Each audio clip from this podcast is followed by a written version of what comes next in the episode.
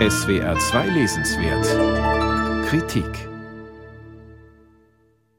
Der Roman Kleine Dinge wie diese ist nur 105 Seiten schmal, stellt aber die ganz großen Fragen. Die irische Schriftstellerin Claire Keegan zeigt am Beispiel des Kohlenhändlers Bill Furlong, welchen Wert Verantwortung und Hilfsbereitschaft im Leben haben.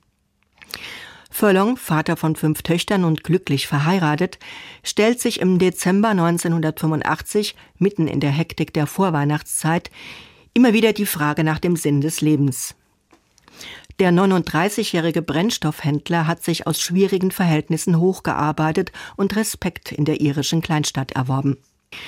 Der Sohn einer ledigen Mutter, die mit 16 Jahren schwanger wurde, hatte Glück im katholischen Irland, wo unverheiratete Mütter oft in den später berüchtigten Magdalenenheimen verschwanden und ihre Kinder nie wieder sahen. Bill Furlongs Mutter aber wurde von ihrer protestantischen Arbeitgeberin weiter beschäftigt. Die wohlhabende Witwe kümmerte sich auch um den kleinen Bill, dem sie eine anständige Schulbildung ermöglichte. Es sind viele kleine Dinge, die sie für den früh verwaisten Jungen tat, an die sich Furlong gut 30 Jahre später dankbar erinnert. Die Fürsorge und Zuwendung dieser Frau ermöglichten ihm den Start in ein bürgerliches Leben. Claire Keegan lässt uns den Stolz des Protagonisten auf seinen bescheidenen Wohlstand spüren. Die gut geratenen Töchter gehen auf die von Nonnen geleitete Mädchenschule. Ehefrau Aline wacht über den Haushalt und Bill Furlong hat auf jede Tochter ein väterlich liebevolles Auge. Manchmal fragt er sich, wie sein Leben ohne das tägliche Räderwerk der Arbeit aussähe. Die Suche nach seinem unbekannten Vater treibt ihn ebenfalls um. Aber die Routinen des beruflichen und familiären Alltags lassen wenig Raum, diesen Gedanken nachzugehen. Die Autorin schildert eine Oase behüteter familiärer Sicherheit mitten in der irischen Rezession der 1980er Jahre mit hoher Arbeitslosigkeit und steigenden Auswanderungszahlen.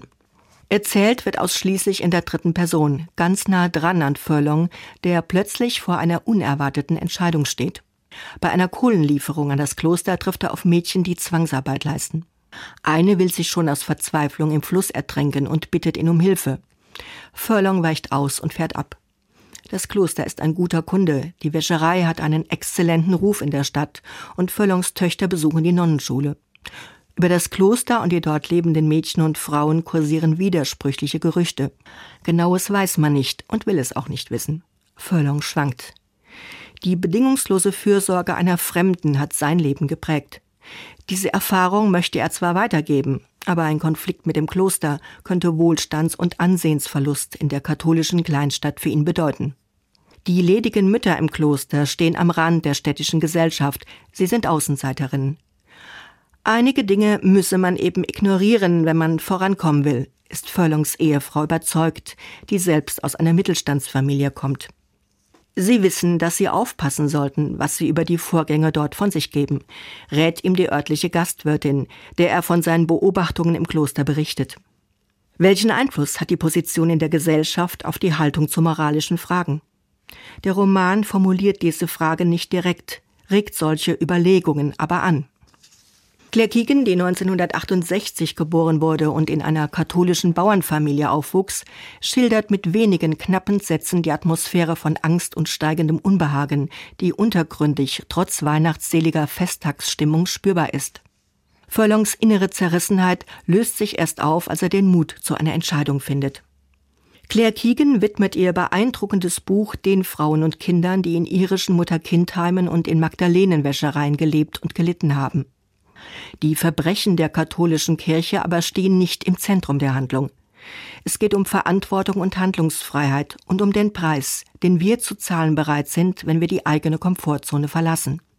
Gegen Machtmissbrauch einzutreten heißt, eigene Verluste in Kauf zu nehmen. Vor dem Hintergrund der aktuellen Kriegssituation gewinnt diese moralische Frage noch einmal eine unerwartet neue Bedeutung. Claire Keegan, kleine Dinge wie diese, aus dem Englischen von Hans Christian Oeser. Steidel Verlag 18 Euro.